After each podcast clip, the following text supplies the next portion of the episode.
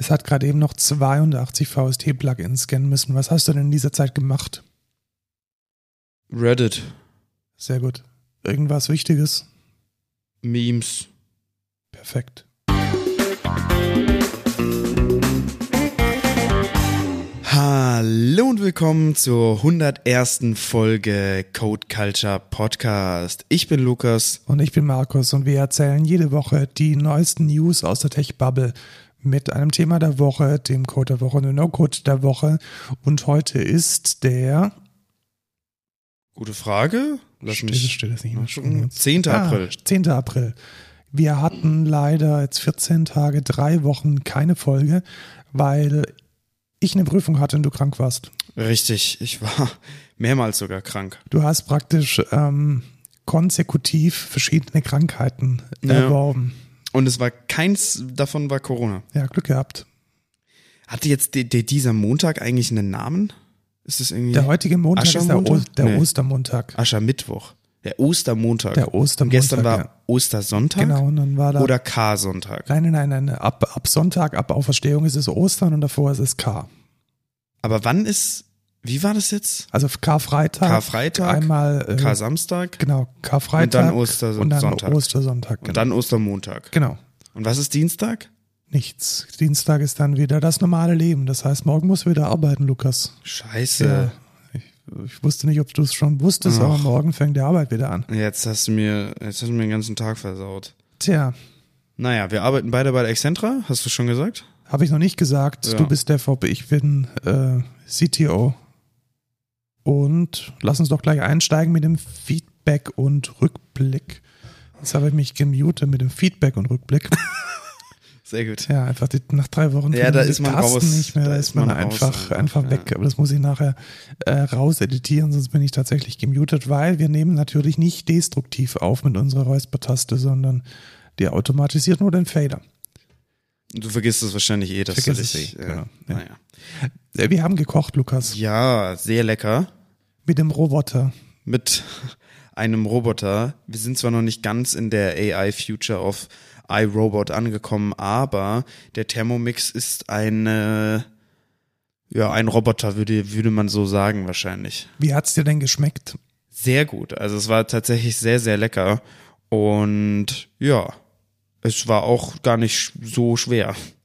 Genau, und ich glaube, was, was ich gelernt habe, jetzt viel mehr als ich noch vor dem Kauf, das Ding ist nicht ein Küchengerät, sondern das ist eine Plattform.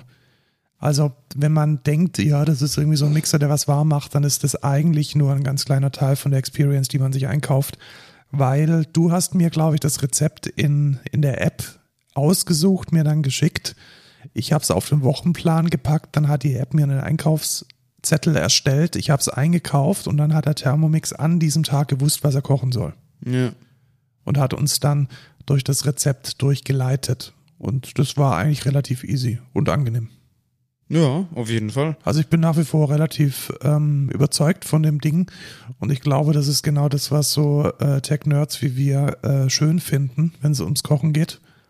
Äh, ich bin mal gespannt, wie ich da in ein paar Monaten noch dazu stehe. Ja, ist auf jeden Fall ein Luxusgut. Ja, also man darf auf keinen Fall irgendwie dieser Illusion verfallen, dass das, dass man es braucht oder, Oder dass es- man damit Geld spart. Oder Geld spart auch nicht. Also wenn man dann hochwertige Einzelzutaten kauft, dann ist das in der Summe natürlich fast, fast immer teurer als jetzt irgendein doofes Fertiggericht aus der Dose. Äh, man muss es schon wollen und man muss auch verstehen, dass es ein Kann ist und kein Muss. Also niemand braucht sowas. Aber wenn man sich das Leben einfacher machen möchte und mal ein bisschen variabler kochen, dann ist das, glaube ich, eine gute Sache.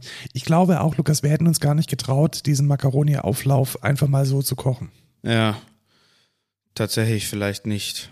Na, aber so schwer war es ja dann nicht. Ja. Also es ging schon. Aber man braucht dann mehrere Töpfe und macht dann hier das und da das und irgendwie, weiß ich nicht. Ja, und das war da relativ easy. Alles Ja. in die Spülmaschine und dann war der Fisch geputzt. Und wir hatten noch einen Pudding gemacht, der auch recht Ja, lecker der war. war auch ganz gut. Mache ich heute übrigens auch. Ich habe mir heute einen Pudding auf der Liste. Sehr gut. Äh, auch sehr gut war meine C-Prüfung. Das war ein Grund, warum wir nicht aufgenommen haben. Ich bin jetzt nämlich kirchenmusikalisch geC-prüfter Ensembleleiter. Das ist äh, Deutsch für Bandleader. Ich hoffe, man hat das Klatschen gehört. Ja, hat man gehört. Vielen Dank, Lukas. Das heißt, ich kann jetzt eine Band leiten. Super, oder? Mega. Weißt du, wie die Prüfungssituation war? Du hast es mir schon erzählt. Aber genauso wie, das ist praktisch genauso wie bei Dirigenten, die das studieren. Das heißt, man, man wird einfach vor eine Band gestellt und muss dann in einer halben Stunde dafür sorgen, dass die gut sind. Ja. Und das hat ehrlich gesagt auch ein bisschen Spaß gemacht. Also das waren schon alles gute Musiker. Und ich hatte dann für zwei Stücke insgesamt 30 Minuten Zeit. Ich konnte mir das einteilen, wie ich wollte. Und am Ende hat es dann auch ganz gut geklungen, weshalb ich auch eine recht gute Note bekommen habe. Also ich bin relativ zufrieden. Super. Freut mich. Ja, und jetzt habe ich mehr Zeit. Das ist doch auch schön.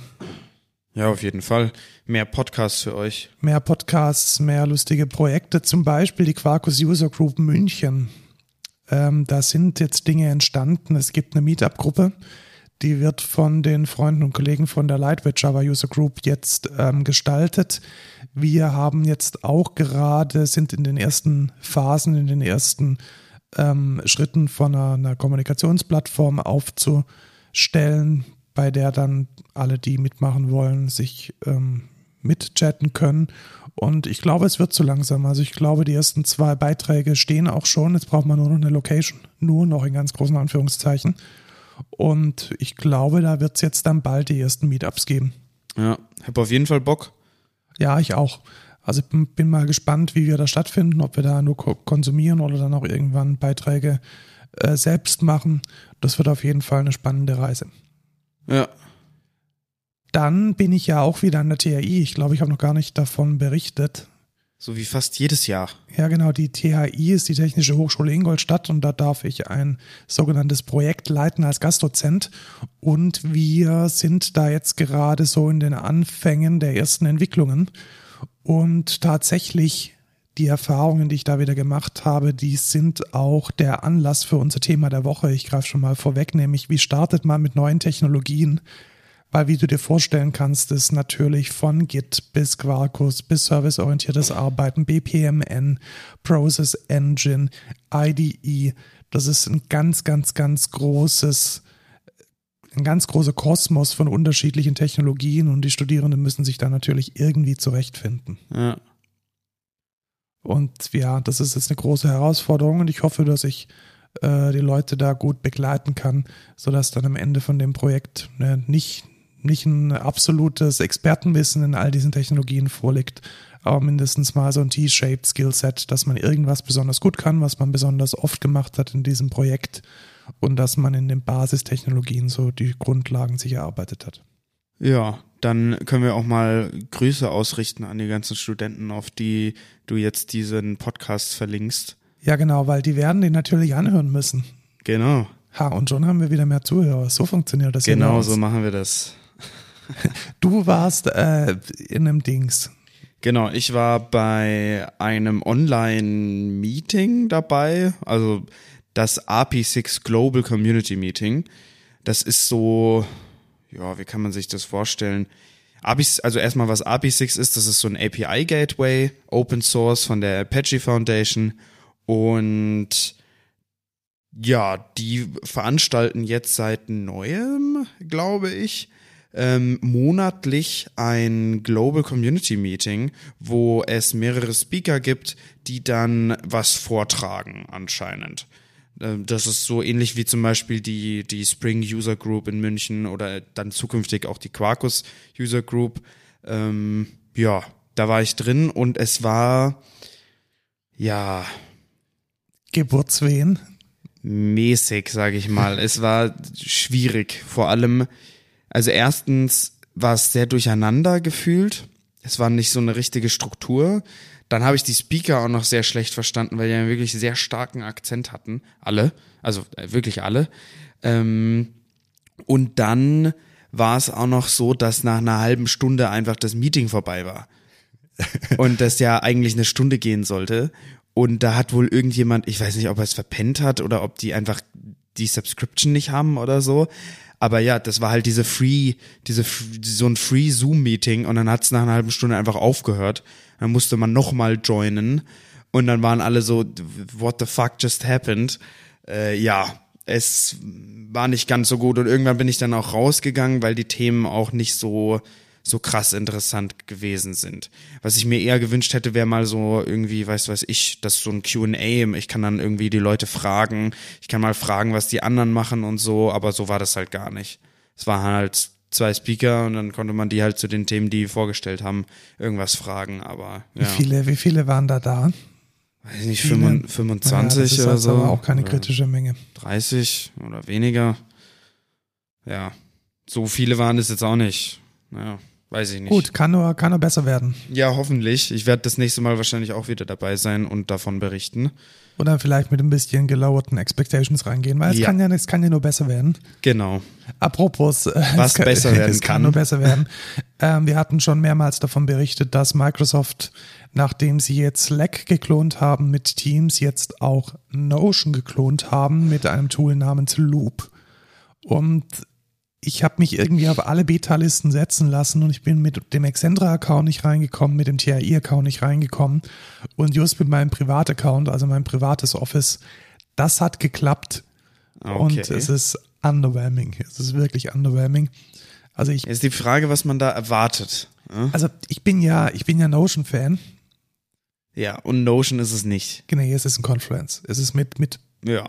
mit viel, viel, viel äh, augenzudrückenden Confluence.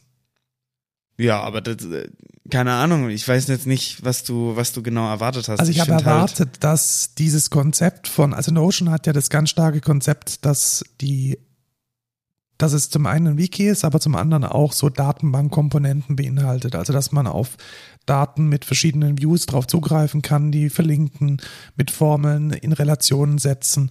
Und das geht halt hier alles nicht. Also die Daten, die man hier hat, sind halt Tabellen. Also wie bei, bei, bei Confluence auch.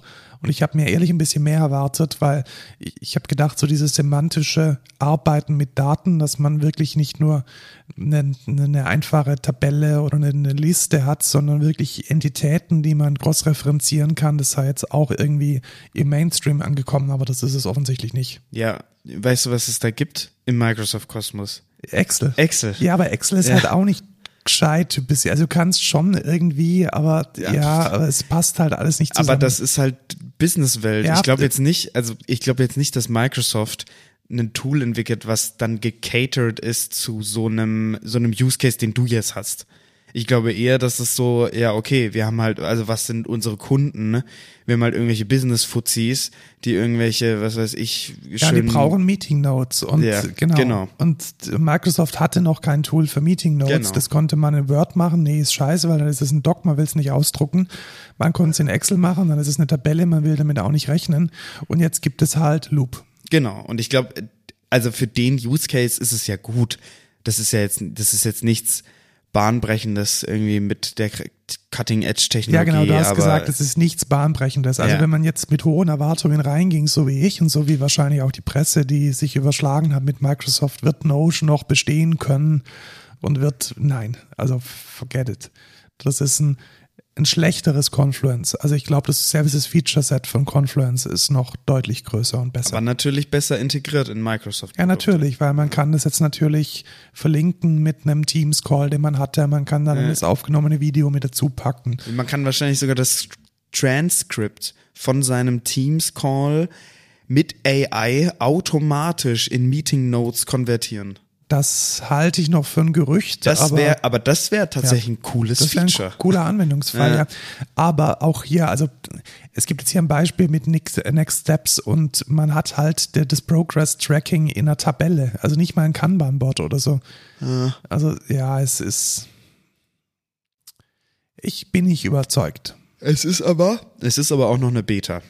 Ich glaube, es ist sogar nur eine, eine alpha Ja, dann ist es nur eine Alpha. Ja, also, also- vielleicht kommt ja noch was Ja, bahnbrechendes. aber Notion ist einfach Mannjahre ahead. ja, und Was ich gut finde, langsam. weil ja, Notion ist tatsächlich langsam und ich hoffe, dass sie, äh, das vielleicht auch nochmal als Side Note, ich hoffe wirklich, dass es gelingt, die, ähm, dass es gelingt, die, äh, dass diese Featureitis nicht weiter überhand nimmt, sondern dass sie sich jetzt mal an die Hausaufgaben setzen. Weil Ja. es kommen ja gefühlt irgendwie monatlich neue Features dazu. Und die Stabilität und die Geschwindigkeit, die Performance bleibt da ein bisschen links liegen.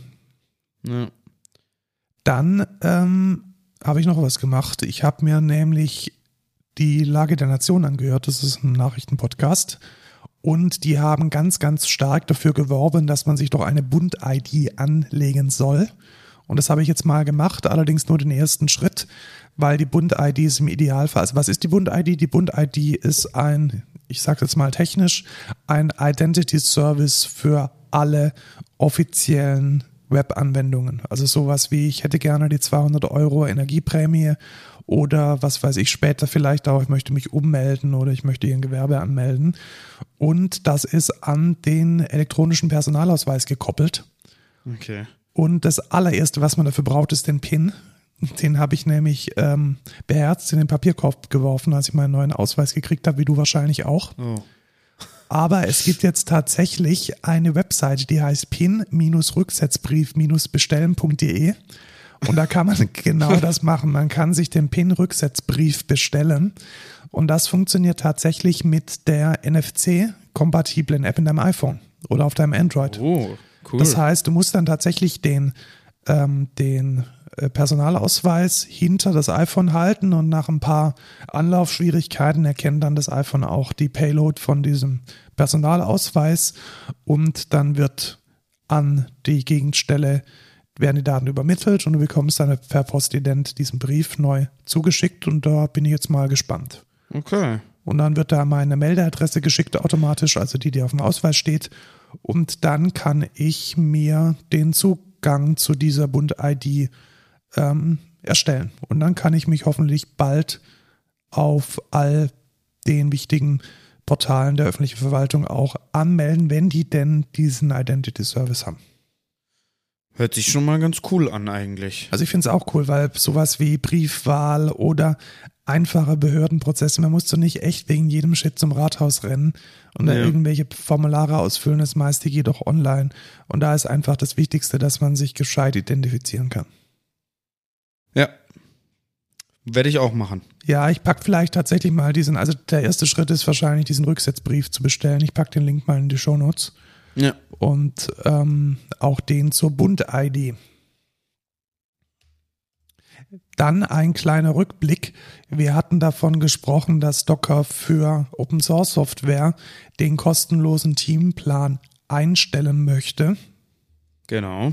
Tja, äh, unserer und aller anderer Shitstorm hat offensichtlich gewirkt. Sie sind zurückgerudert. Tatsächlich. Also man kann jetzt wieder, ähm, also sie haben alles, was sie angekündigt haben, de facto ähm, Rückgängig gemacht. rückgängig gemacht, genau. Also es Ja. ist jetzt nach wie vor möglich, ähm, als Open Source Software auch ohne im Open Source Programm drin zu sein, den Free Plan zu nutzen.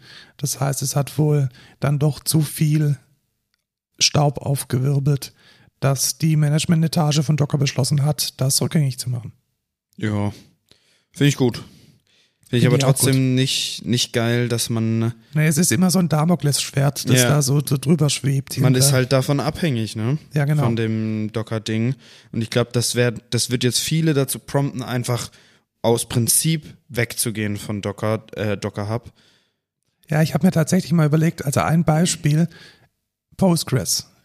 In Ja. wie vielen Charts oder in wie vielen Docker Composes steht einfach nur drin Postgres? Ja, Und das zeigt halt im Default auf hub.docker.com. genau. Das heißt, wenn da mal irgendwas schief geht, politisch oder lizenztechnisch oder Docker sich anders entscheidet, dann sind all diese Docker Compose Files, die in der Praxis draußen sind, die produktiv im Einsatz sind, die als Tutorial irgendwo rumschweben, sind dann halt kaputt. Ja. Und das ist schon ein riesiges Risiko. Und da finde ich tatsächlich die Maven-Infrastruktur viel besser, wo es nochmal eine Entkopplung gibt zwischen dem tatsächlichen Repository in deiner Settings XML und dem tatsächlichen äh, Quellort der, der Pakete. Also ich habe mir das schon, schon sehr, sehr oft gedacht, warum muss alles immer die Welt neu erfinden und dann schlechter machen? Bei Maven hat es schon seit 20 Jahren funktioniert, NPM ja genauso. Ja. Also NPM ist ja auch völlig kaputt, was so Abhängigkeitenmanagement und Ja, Repository tatsächlich. Management betrifft. Und dieses Maven-Tool ist einfach uralt und macht's richtig. Also, dass man da nicht mal links und rechts schauen kann, was so andere Tools richtig machen, das verstehe ich nicht. Verstehe ich auch nicht. Gut, kommen wir zu den äh, News. Nö, nö, nö, nö, News, News, News. Hast du Netflix? Ich habe Netflix, ja. Ähm, vertraust du deinem öffentlich-rechtlichen Rundfunk innerhalb von einem Jahr besser zu werden als Netflix? Nein. Dennoch haben sie es vor. Das ist nämlich die News. Der ARD, ähm, wie heißt denn der Vorsitzende, glaube ich, genau, das ist der Vorsitzende, der Kai Knifke will Millionen, mehrstellige Millionenbeträge in die Technologie fürs Streaming packen des öffentlich-rechtlichen Rundfunks. Und da bin ich mal wirklich gespannt, was das dann so wird.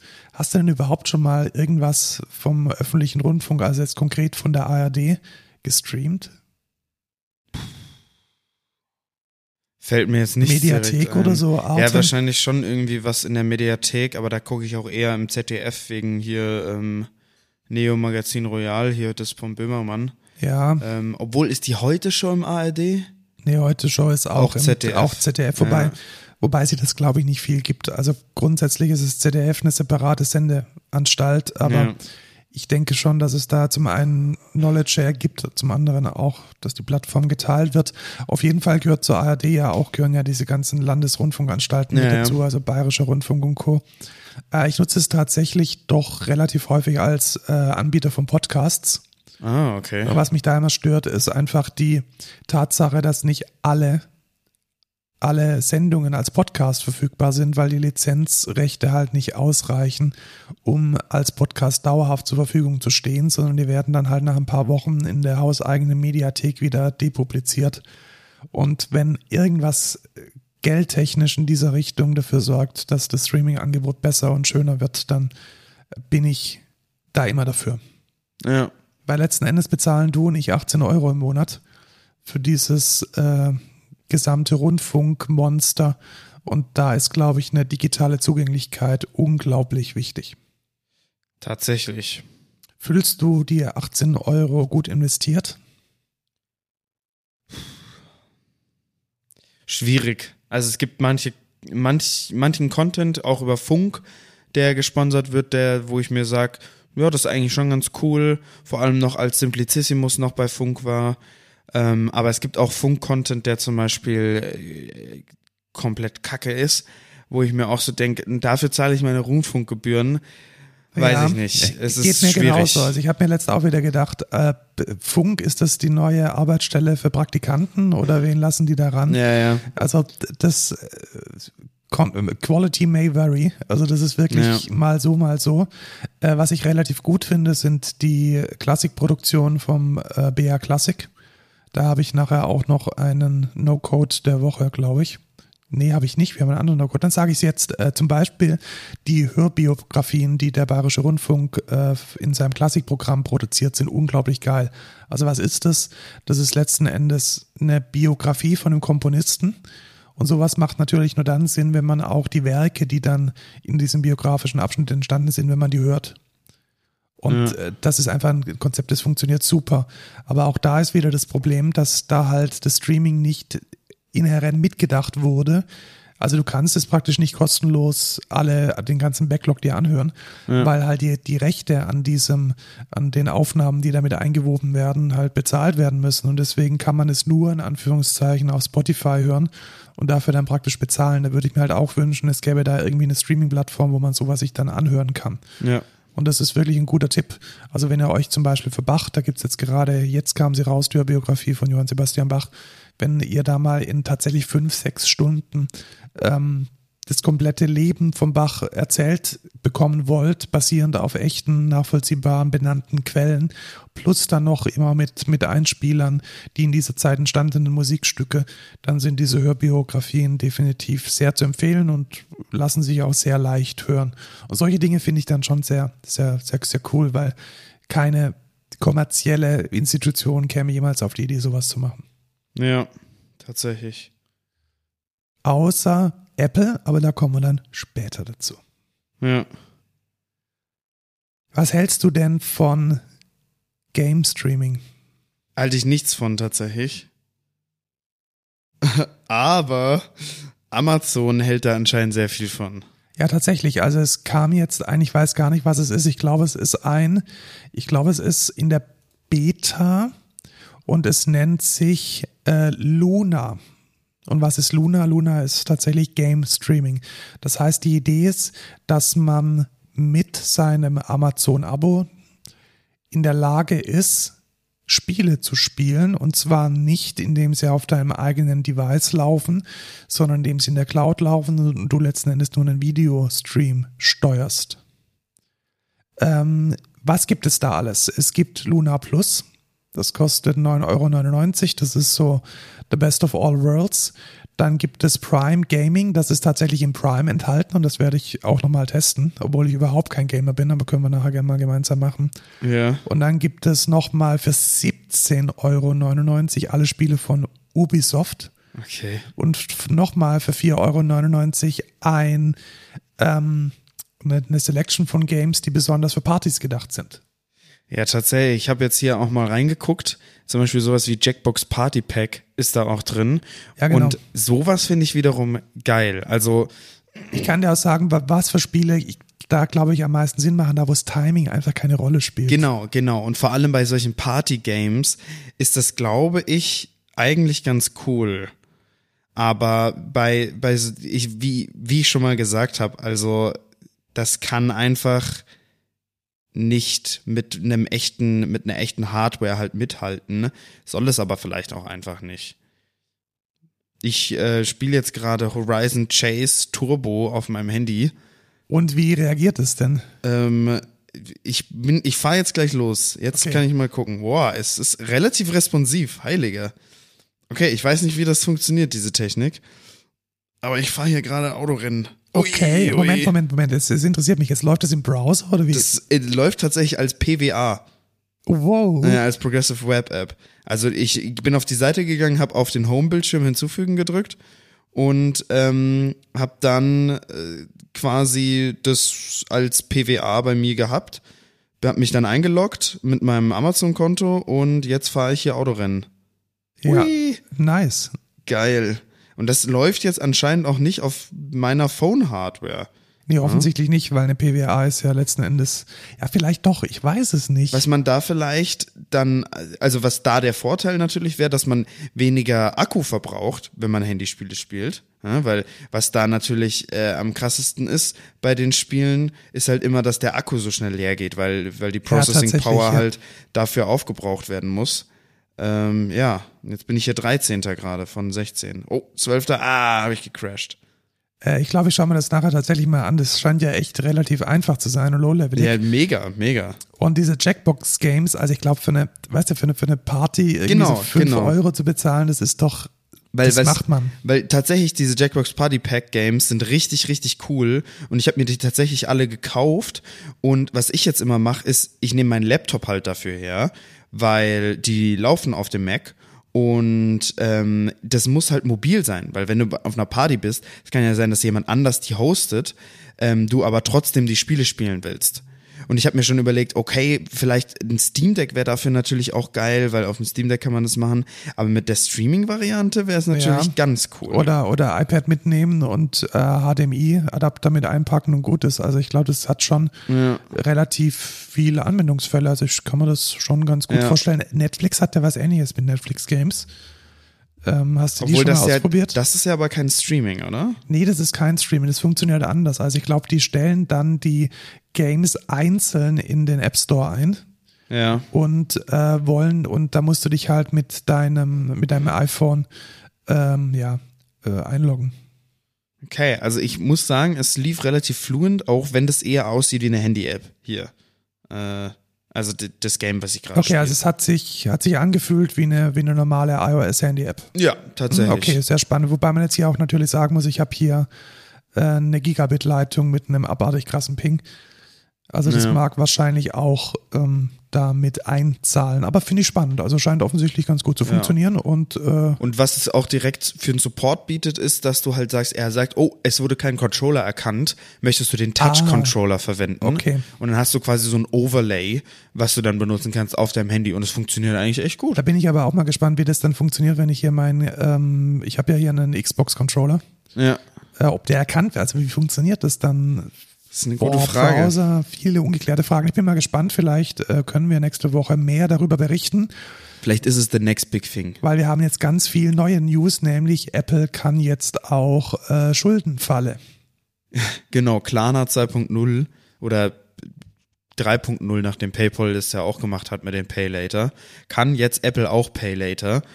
Du kannst dich jetzt noch mehr in die Schulden treiben, weil Apple Pay es jetzt auch unterstützt. Genau, Geil. ich kann jetzt tatsächlich sagen, ich möchte nicht sofort, also ich, ich möchte das Geld nicht sofort bei Apple Pay von der Kreditkarte abgezogen bekommen, sondern erst in den nächsten 30 Tagen, was natürlich die Sache viel, viel, viel besser macht, weil dann habe ich ja jetzt praktisch das Produkt und später dann die Schulden. So ist, glaube ich, die Idee, Ja. oder?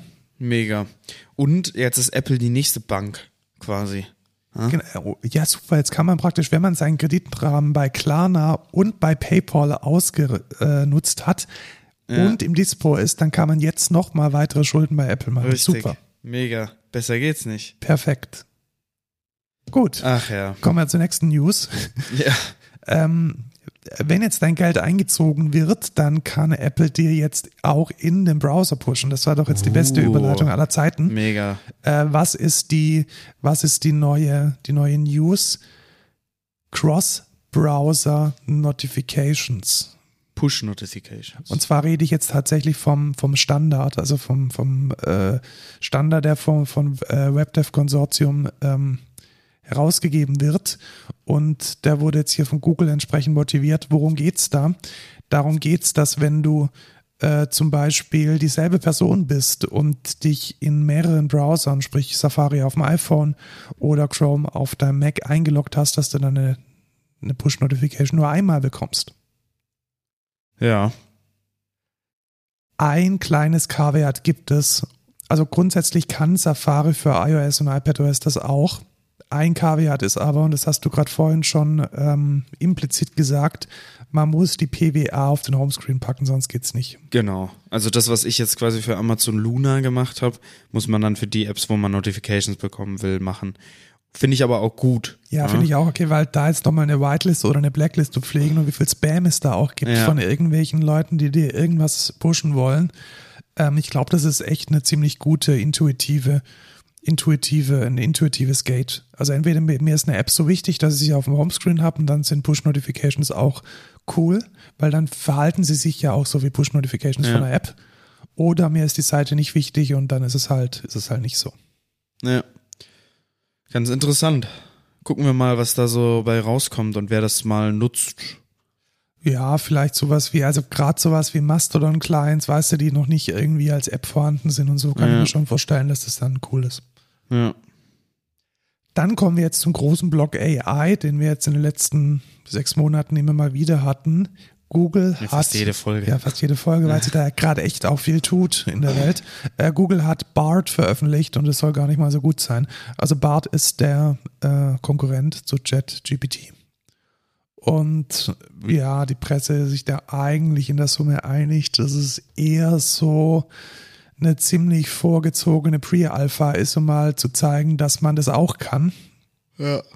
Aber es scheint lang nicht so gut zu sein wie ChatGPT. Hast du es ausprobiert? Ich glaube, wir können es noch gar nicht, weil wir nicht in dem Rollout-Land sind, also USA und UK.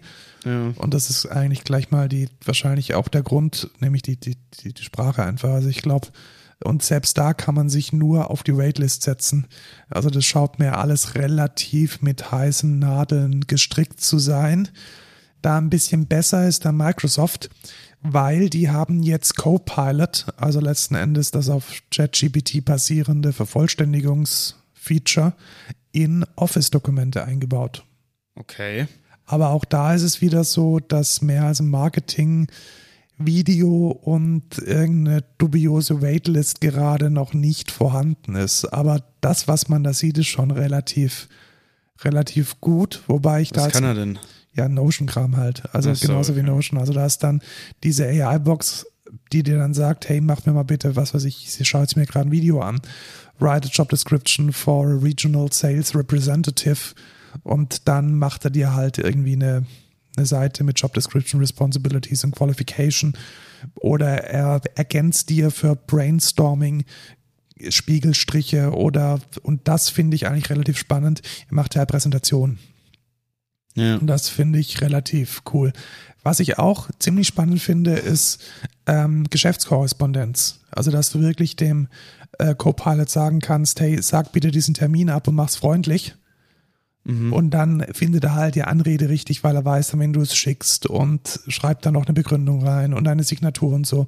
Also das kann ich mir relativ gut vorstellen. Oder vielleicht auch, was so das, ähm, das Finden von, von Excel-Formeln oder von Datenanalyse. Also ich bin mal gespannt, was da passiert. Das scheint mir jetzt, wie wir die letzten Folgen auch schon gesagt haben, AI as a Feature, das scheint mir eine sinnvolle Ergänzung für Microsoft Office zu sein, weil standalone funktioniert dieses ganze AI-Zeug einfach nicht. Ich denke, das muss da integriert werden, wo du tatsächlich arbeitest. Und das hat Microsoft jetzt gesehen und gehört und angekündigt. Cool. Ebenso hat Adobe was angekündigt. Grundsätzlich ist es ja so, dass er mit Journey ja irgendwie so rechts überholt hat. Also da, da muss ich, aber ich mal auf, auf einer ganz anderen Ebene. Stell dir mal vor, du bist jetzt Adobe und die hatten jetzt ja, die waren jetzt ja die ganze Zeit auf diesem VR, XR, 3D-Zug. Ja. Ja, und haben da halt voll investiert. Ja. Und da gab es ja dann Augmented Reality und hier kannst du 3D-Modelle und Texturen und Shaden und äh, XR Experiences konntest du mit ganz vielen Software-Tools, die neu aus dem Boden gestampft wurden, machen. Und auf einmal kommt so ein Trend und überholt dich rechts. So ja. AI Image Generation. Und da hast du dann natürlich nichts im Portfolio, weil deine ganzen innovativen Softwareentwickler auf einem völlig anderen Thema waren. Ja. Und deswegen finde ich es eigentlich umso spannender, dass Adobe jetzt mit Firefly eine Mid-Journey-artige AI angekündigt hat, die sich. Also nur nochmal zur Info: Mid-Journey ja, genau, generiert Mid Bilder. Ne? Also genau, sowas wie Text-to-Image. Ja. Text-to-Image, genau. Und was da jetzt besonders ist, ist, dass er sich halt in die Adobe Tools integriert. Ja. Und das macht, glaube ich, ganz, ganz, ganz viel Sinn. Also was natürlich funktioniert, ist, dass ich sagen kann, Text-to-Image, also mach mir irgendwie eine Fantasy-Landschaft mit irgendeinem lustigen Märchenwald und einer daher fliegenden Fee. Ja. Was man aber auch machen kann, ist, ich kann Texteffekte mit äh, Firefly machen. Und ich glaube, da ist Midjourney gerade noch echt eine Katastrophe, also immer wenn es in Richtung Text geht oder wenn Text eine Rolle spielt in diesem Bild, funktioniert es einfach nicht. Also ja. du kannst es nicht sagen, mach mir ein Bild äh, mit dem Text ähm, Code Culture und mach mir dafür ein Logo. Das geht nicht. Also da sind die, ja. der Text ist einfach kaputt. Und ähm, da finde ich das dann schon relativ spannend, dass Adobe sich da gleich drauf gestürzt hat und es dann direkt integriert. Und ja, ich bin mal gespannt, was da so passieren wird. Ja, ich also ich finde es tatsächlich sehr interessant, wenn du wirklich so was sagen könntest wie mach mir, also ich habe hier ein Bild, nimm mal dieses Element und mach mir das zu einem Vektor oder so. Ja, ja also das geht auf jeden Fall. Also Text, Text, du, du kannst sogar Text to Vektor machen. Also das ist aber gerade noch in, Expl in, in Exploration. Exploration genau, also, also, da könntest du jetzt sagen, mach mir ein Blatt und dann kriegst du da eine Vektorgrafik ja. dafür.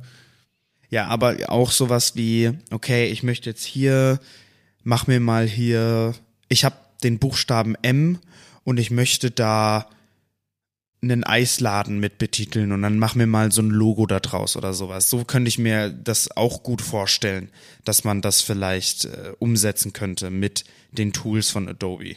Ja, genau. Und das wäre dann halt besonders wichtig, dass sich das dann halt in dieser Adobe-Welt abspielt. Also, dass man es dann hinterher ja. auch editieren kann und dass es sich anfühlt wie eine normale AI-Datei und nicht irgendwie ein, ein 3000 mal 3000 nicht mal so großes Midjourney. Also Midjourney ist irgendwie so bei 1024 gerade, glaube ich. So, so ein Mini-Bildchen dann zu kriegen, das dann irgendwas Pixeliges drin hat. Also, ich glaube, dieser Schritt, dass es sich in deine Tools integriert, auch hier wieder AI nicht als Produkt, sondern als Feature, ist ein wahnsinnig wichtiger Schritt. Und ich glaube, äh, Adobe ist da definitiv auf dem richtigen Weg.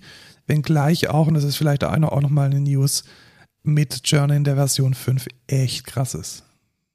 Also hast du das gesehen? Da gehen inzwischen wirklich fotorealistische Bilder.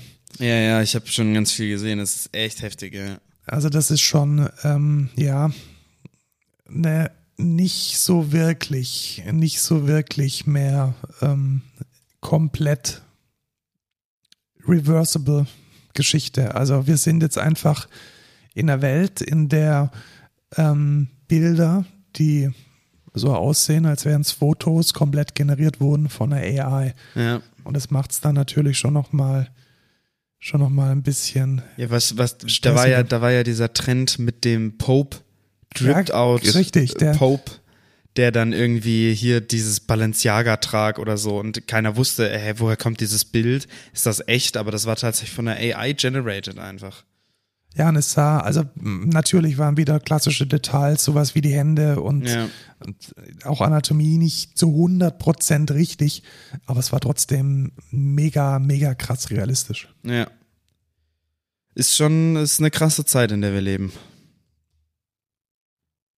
Sehr spannend, wirklich sehr spannend. Und ich suche jetzt gerade hier nochmal dieses Bild raus, ähm, in dem wir sehen, wie der ähm, Dripped Pope denn so ausschaut. Genau. Von der Vanity Teen, auch wenn wir keine Teens mehr sind, Lukas. Ja. Aber vielleicht ist die Vanity Teen hier mal eine seriöse Quelle.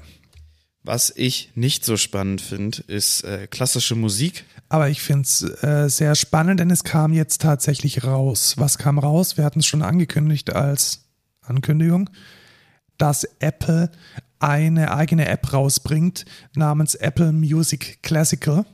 Und das ist tatsächlich genauso, wie wir es vermutet oder wie wir es aus der Ankündigung herausgelesen haben.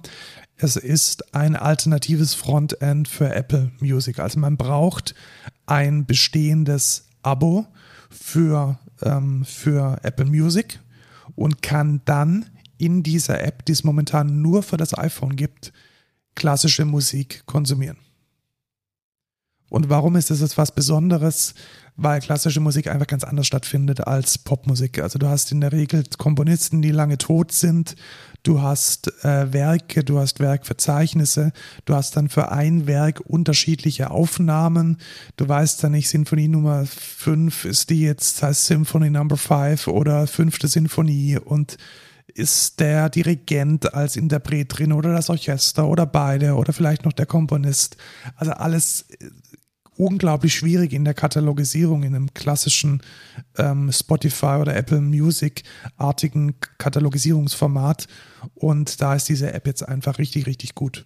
Und ich habe jetzt ein Probeabo Probeabo abgeschlossen und ich bin echt extrem zufrieden. Also selbst irgendwie so Nischenkomponisten, die ich sehr schätze, sowas wie Domenico Scarlatti, sind da komplett mit dem ähm, Kirkpatrick-Verzeichnis aufgelistet. Ich kann die einzelnen Sonaten mir anhören, unterschiedliche Aufnahmen. Es ist, es ist richtig gut. Für dich nicht interessant? Nee. Ja, also ich glaube, wenn man keine Klassik hört, dann ist das nicht so. Ähm, was ich sehr spannend fand, ist, ich habe so ein bisschen die Medien oder auch auf TikTok wurde es rumgereicht und ganz viele haben gesagt, ja, das ist voll cool, jetzt hätte ich das Ganze gerne für Hip-Hop. Wird nicht passieren. Hä? Ja, also, äh, what? Also, Hä? Das ergibt ja gar keinen ja, das Sinn. ergibt keinen Sinn. Und ganz viele, ja, wie cool wäre es, wenn ich jetzt sagen könnte, ja, ich will jetzt Musik von 808 und ich will das jetzt irgendwie so, so aufbereitet und irgendwie Boom Bap aus den frühen 90ern und nee, wird nicht passieren. D- Der Markt ist dafür nicht da und klassische Musik funktioniert einfach so massiv anders, dass es da einen unglaublich höheren Bedarf gibt, als jetzt da irgendwie die frühen Dr. Dre-Alben äh, nochmal katalogisiert drin zu haben. Ähm, das ist Sache Nummer eins. Und Sache Nummer zwei, wusstest du, dass Apple Music eine API hat, die man komplett selbst bedienen kann? Nee. Also du kannst tatsächlich, das wusste ich auch nicht, du könntest jetzt sowas wie Apple Music Classical komplett selbst entwickeln. Und die Leute würden sich dann einloggen mit ihrem ganz normalen Apple Credentials, kriegst eine Login-Maske und du kannst dann das Streaming steuern, wie du willst. Oh, krass. Also du könntest dir jetzt eine App, was weiß ich, für K-Pop machen oder für irgendwelche, was kann ich mir so vorstellen, tanzen vielleicht, dass man irgendwie sagen kann, ich brauche jetzt einen Rumba oder ich brauche jetzt einen langsamen Walzer, Oh ja, tatsächlich. dass man das dann irgendwie katalogisieren und in eine gescheite Playlist packen kann, weil Das ist echt smart. weil das ist, glaube ich, der zweite Anwendungsfall, den ich sehe nach der Klassik, weil was auch nicht funktioniert, ist, sich eine, eine, eine Standard-Tanz- oder Latin-Tanz-Playlist irgendwie zusammenzuklicken. Auch da muss man irgendwie Metadaten haben, die man meistens nicht hat. Ja. Also was ist jetzt ein Tango, was ist ein Rumba, das steht selten im Titel drin. Tatsächlich. Dann das Deutschland-Ticket. Das wollte ich unbedingt mit drin haben. Ja, auch wenn es nicht wirklich rein digital ist. Genau, aber das war auf jeden Fall auch ein Thema, was uns letztes Jahr beschäftigt hat mit dem 9-Euro-Ticket. Jetzt gibt es die etwas, also deutlich teurere Alternative natürlich, ähm, weil letztes Jahr war es ja zum Ausgleich zu den hohen Gaspreisen, oder? Ja, so in der, so gefühlt, ja, aber Und wegen der Verkehrswende und, und irgendwie alles kaputt und Inflation. Genau, lass Ja. mal hier günstig machen. Genau. Und jetzt ist es draußen 49 Euro kostet's im Monat. Und man kann dann alle Öffis benutzen, die man will, so, so wie ich es jetzt verstanden habe. Ja, außer Fernverkehr, also ICE, Genau. ICE geht nach wie vor nicht. Genau, das ist ja so wie im, im Beim 9-Euro-Ticket auch. wie Ja. beim 9-Euro-Ticket. Und ich find's aber krass, weil es wurde ja auch spekuliert, oh, vielleicht funktioniert's dann nur innerhalb von einem bestimmten Bereich oder ähm, es ist nur innerhalb von Bayern oder so und das ist dann nur für die einzelnen Bundesländer, aber es scheint ja äh, komplett für ganz Deutschland zu sein. Ja? Ja, tatsächlich. Es ist halt immer die Frage, wie angenehm es ist, mit so einer Bummelbahn irgendwie nach Berlin zu fahren, aber rein theoretisch geht's. Genau, das habe ich ja letztes Jahr sogar gemacht mit Freunden. Mit der Bummelbahn. mit, ja, mit den Regionalzügen nach Berlin von äh, Pfaffenhofen aus. Und es ging, es war nicht sehr angenehm, aber es ging und man hat sich natürlich Geld gespart, weil das 9-Euro-Ticket hatte man so oder so. Und ich bin jetzt, also würdest du dir es kaufen, das Deutschland-Ticket? Also ja und nein. Also Grund Nummer eins, es ist ja ein Abo. Ja. Das heißt, es ist erstmal, bis ich es kündige, habe ich das monatlich. Genau. Und ich habe mir auch überlegt, fahre ich denn so viel, dass ich ähm, da über diesen Threshold komme? ja. Und die Antwort ist manchmal. ja, genau. Also die Antwort ist bei mir einfach manchmal. Das kommt schon vor, dass ich mal mit dem Zug nach München fahre und dann braucht man auch wieder das Streifenticket, da muss ich dann irgendwas abstempeln, weil man die U-Bahn fährt.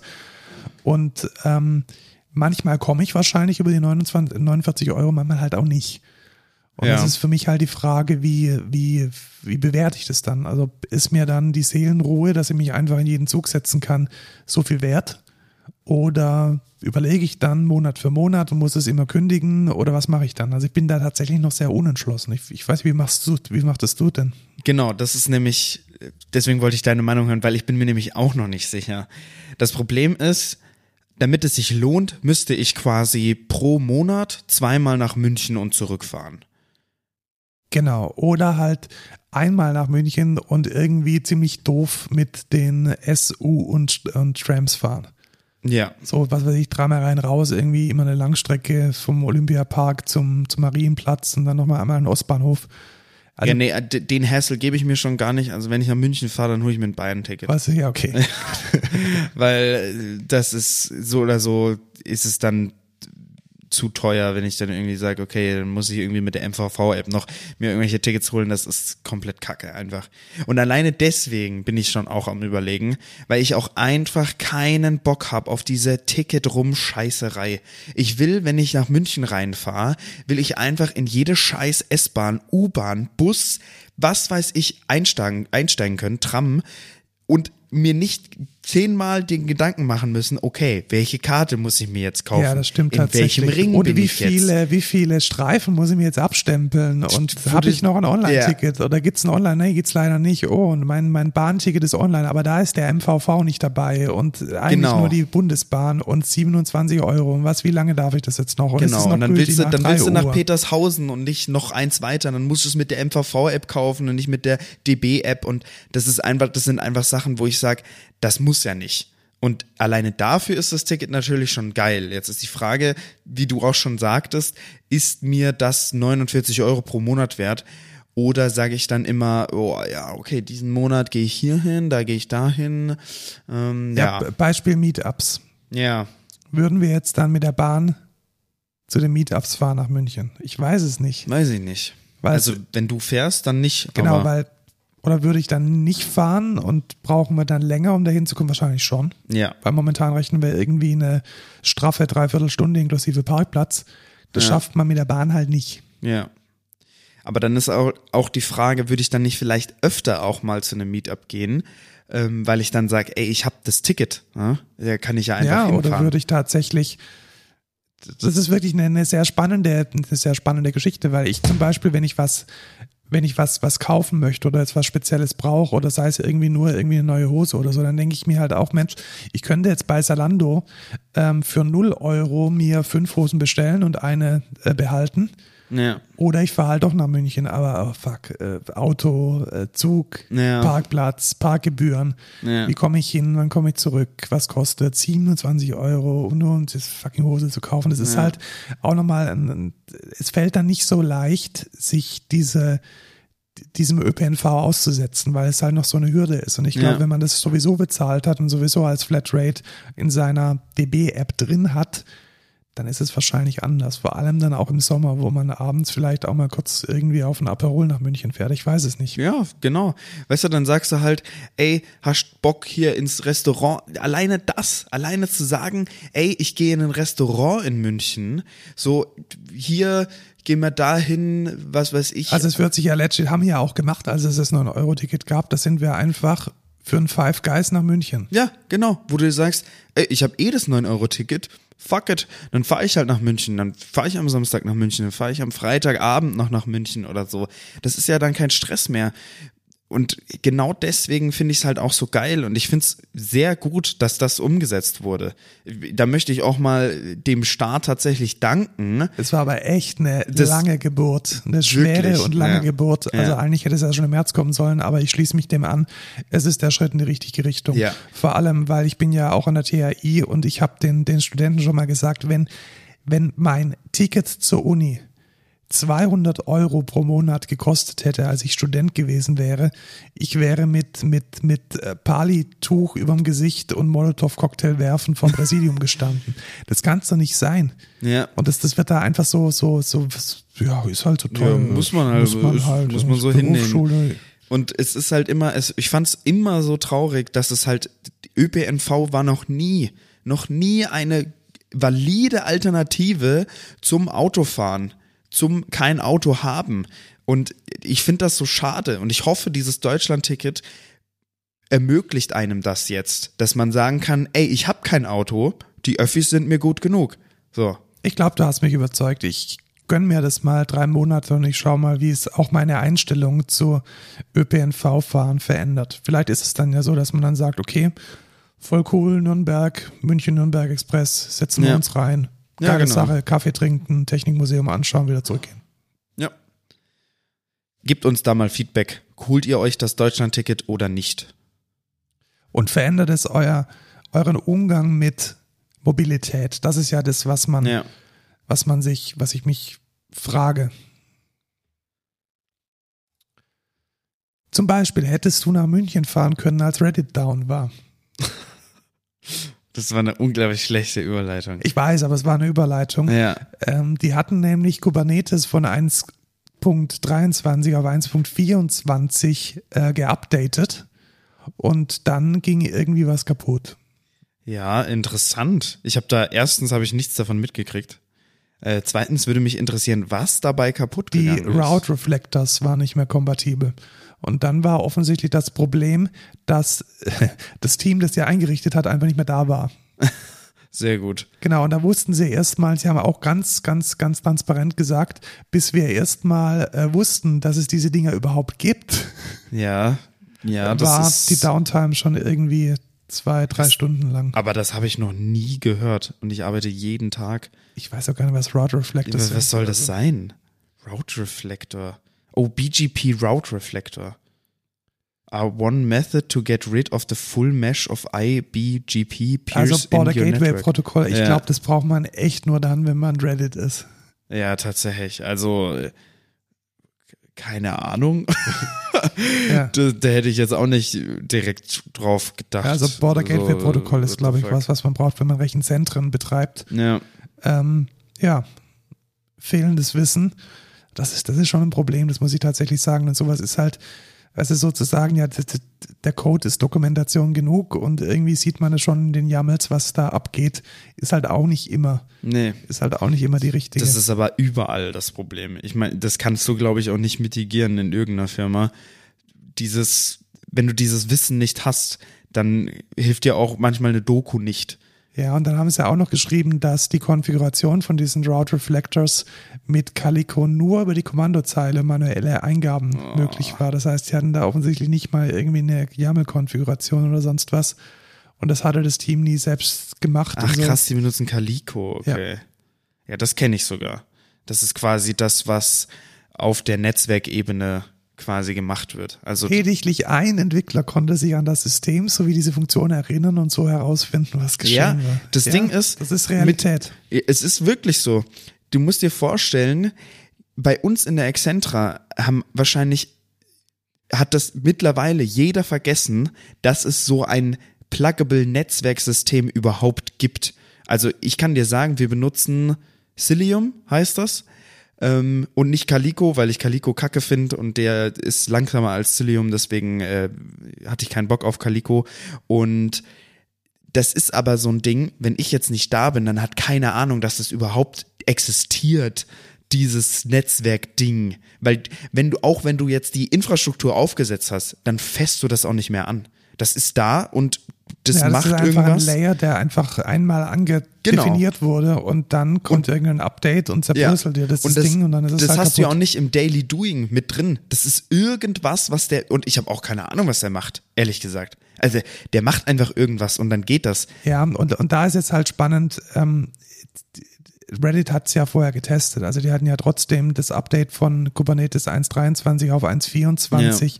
getestet und den Fehler nicht gefunden. Also ich glaube, man kann wirklich nicht ausschließen, dass sowas passiert und man kann auch nicht sicherstellen, dass jeder immer den kompletten Stack versteht. Aber ich denke, man sollte schon Testszenarien haben, die einem halt dann solche Fehler zumindest mal nicht in, im Kontext einer Downtime um die Ohren werfen, ja. sondern dass man eine Woche dafür Zeit hat, das zu, zu lösen oder sich damit da mal einzuarbeiten. Ja, aber das ist, glaube ich, auch einfach verdammt schwierig, weil ich meine, dann musst du. Ja, auf dieser, auf dieser Ebene definitiv. Ja, also weil das ist ja, also wahrscheinlich hatten sie sogar die unterschiedlichen Stages mit Calico miteinander verbunden und da kannst du nicht irgendwie sagen, eben. ja, ja, das, jetzt trennen wir mal kurz unser gesamtes äh, ja. Cluster in zwei disjunkte Elemente auf, das macht man nicht. Ja, vor allem kannst du ja auch nicht die, die Rechenzentren quasi replizieren. Also kannst ja nicht dann sagen, okay, ähm, für unser Test-Setup, wo wir jetzt die Kubernetes-Infrastruktur genau, updaten. Da, da, bauen wir mal schnell nebendran ein zweites. genau, bauen wir mal, mal unser Border Gateway-Protokoll damit. Genau, komplettes zweites Netzwerk und dann ist es auch nicht gleich, weißt du, es ist dann auch schwierig.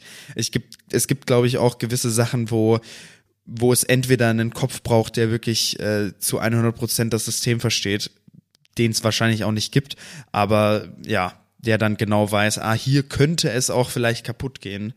Ähm, und vielleicht muss auch jemand mal in den Fehler reingelaufen sein, dass Kubernetes vielleicht auch sagen kann, ey Leute, übrigens die Route Reflectors, wenn ihr Calico benutzt, die gehen mit 1.24 kaputt, äh, wenn ihr ein Rechenzentrum von irgendwie mehr als 300 Rechnern habt oder so.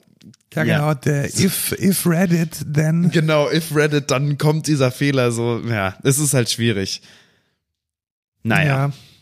Gott sei Dank haben wir nicht äh, so große Cluster. Tatsächlich. Dafür haben wir viele Quarkus-Services und ähm, die 3.0 kommt immer näher. Der Candidate Release 2 ist jetzt draußen. Ich hatte ganz am Anfang noch den, die News vom Candidate Release 1. Die ist jetzt schon obsolet, weil am 5. April kam äh, Candidate Release 2. Und ich gehe mal davon aus, dass der, ja, das sich entweder nur minimal etwas ändert oder er dann zu final wird. Ja, hier haben sie jetzt auch geschrieben, our last step before building ja, the final bits. Ja, ich glaube, genau, ich glaube, das war's jetzt. Äh, was wurde nochmal geändert? Ein paar Details für Cradle ist nutzt sowieso keiner. Und die neue Dev UI ist jetzt Default geworden. Ich weiß nicht, ob du die schon mal gesehen hast. Du hast nee, noch nicht. Also, noch nicht.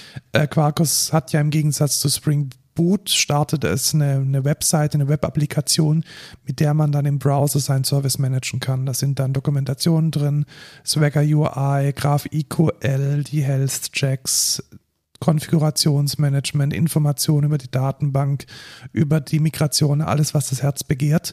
Und das haben die jetzt komplett reimplementiert tatsächlich. Okay, krass. Ähm, momentan war das Pattern ja so, dass man so einzelne Cards hatte und es wurde dann relativ schnell sehr unübersichtlich. Mhm. Und jetzt gibt es noch links ein, ein, ganz normales Menü, also mhm. ein Listenmenü. Und es ist in, äh, wie heißt denn dieses Ding, ähm, dieses UI-Framework für Java? Ähm, Sven Rupert hatte mal, ja, genau, Ja. Wadin. Äh, sie haben es in Wadin gemacht, Oh, okay. Was ich auch relativ spannend fand und Hast du nicht sogar mal einen Test gemacht, Ja, ich hab einen Test Quarkus gemacht, sich richtig. mit Vardin integriert Äh, und du hast gesagt, nicht. das ist scheiße? Genau, man muss es gegen Latest laufen lassen und ich glaube, nein, ich bin mir sicher, dass spätestens mit der 3.0.0 Final man das nicht mehr muss. Ja, dann wird's vielleicht geil. Genau, also das ist dann wahrscheinlich der, der Trigger, dass es da eine Bombe gibt, die äh, kompatibel ist mit irgendwas, was released ist, weil man musste tatsächlich dann immer noch gegen äh, Snapshot bauen und das war, war, war Quatsch. Äh, ich bin gespannt, was passiert. Und was auch relativ cool ist, ist, dass sie schon in dem letzten Release Candidate ähm, Skripte drin hatten mit Global Rewrite, um äh, bestehende 2x Services auf 3.0 zu portieren. Also okay. die laufen nicht Global Rewrite, Open, Open Rewrite, Rewrite, Open ja. Rewrite. Genau, das ist so ein Skript, äh, so eine Script-Library, mit der man äh, Refactorings automatisieren kann. Und da werden dann Namespaces umgezogen von JavaX auf Jakarta und alles, was man braucht, um irgendwie wieder kompatibel zu sein. Und da bin ich mal gespannt, wie gut das funktioniert. Also ich glaube, ähm, die, die die Schritte werden immer weniger und wir werden wahrscheinlich nächste Woche die ersten Quarkus 3.0 Services in der Excentra sehen. Dann kommen wir zu nicht so schönen News. Kommen wir zu äh, Menschen. Wir haben zum ersten Mal die Rubrik Menschen. Es sind nämlich gleich zwei Menschen gestorben. Einmal Gordon Moore. Also es sind mehr, mehr, Menschen, fast, gestorben, aber zwei, die für uns interessant sind. Ähm, man kennt Moore zum einen als Gründer von Intel, man kennt ihn aber auch als den Begründer des Moore's Laws. mhm. Und er ist jetzt im Alter was von. ist das denn nochmal? Das Moore Law ist, dass die, ähm, die ich glaube, die Leistungsfähigkeit sich immer verdoppelt oder so. Ja, ich habe ehrlich gesagt keine Ahnung. Ich kenne aber, also ich habe schon mal Moore's Law gehört.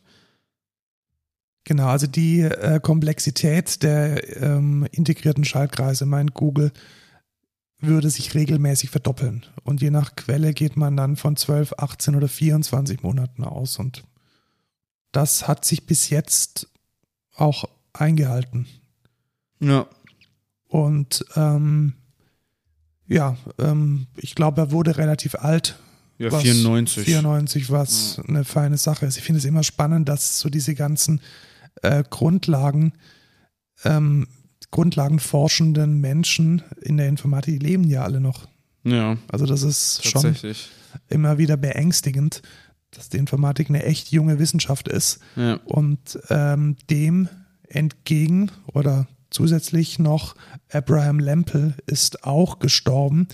Den kennt man vom LZW-Algorithmus. Und zwar ist er das Aha. L in äh, Lempel Civ Welsh und das ist die Basis für ZIP. Uh. Also er hat praktisch die, ähm, die Grundlagenarbeit in der äh, Komprimierung gemacht und wir nutzen es heute zum Beispiel im GIF-Format und im TIFF-Format. Da sind diese grundlegenden Überlegungen drin. also im GIF-Format. Ja. Ja, ja. Und MP3 und PDF auch. ja, MP3, PDF, also alles, was ähm, nicht direkt mit Bitmaps umgeht, ähm, wird mit LZW komprimiert und das war wirklich grundlegende Arbeit und ich erinnere mich auch noch, dass ich das manuell machen musste in meinem, ähm, in meinem Informatikstudium und ähm, war oder ist sicherlich nach wie vor eine grundlegende, fundamentale Arbeit, wie man äh, Daten komprimieren kann. Alleine mal, weißt du, auf die Idee zu kommen, so Daten, die bleiben gleich, aber werden kleiner. Also so eine Entropie, ich fand das damals schon unglaublich faszinierend. Mhm. Wie kann man aus wenig viel machen? Fast schon Magie. Ja. Gut, Dann kommen wir zum. zu einem kurzen, aber schönen Thema der Woche. Ja. Ich wollte nämlich mal ganz offen drüber reden, wie man sich denn als Softwareentwickler oder auch tatsächlich vielleicht sogar noch viel mehr als Projektleiter, als Product Owner, als Scrum Master in neue Technologien einarbeiten kann. Weil diese Herausforderung, die begegnet uns ja praktisch ständig. Mhm. Also im Gegensatz zu anderen Handwerken oder zu anderen Berufen ist, glaube ich, die Informatik oder generell das Softwareentwickeln extrem innovationsfreundlich und innovationsgetrieben. Das heißt, man hat eigentlich regelmäßig neue Paradigmen, vielleicht auch eine neue Sau, die durchs Dorf getrieben wird. Aber selbst wenn man das alles mal abstrahiert, muss man sich regelmäßig mit neuen Technologien auseinandersetzen und diese lernen. Ja.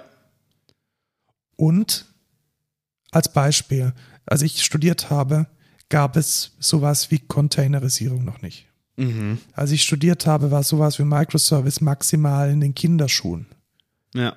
IoT, Internet of Things, also Gab's noch nicht. Gab es noch nicht. Gab es theoretisch, hat man mal vielleicht in einem Ausblick gehört. Ich habe noch sowas wie Java, WS, also Web Services, REST Services in den Kinderschuhen. Das heißt, all diese ganzen Dinge, die jetzt Basis für unser tägliches Arbeiten sind, muss man sich auch, wenn man eine gute Ausbildung hinter sich hat, immer wieder neu drauf schaffen.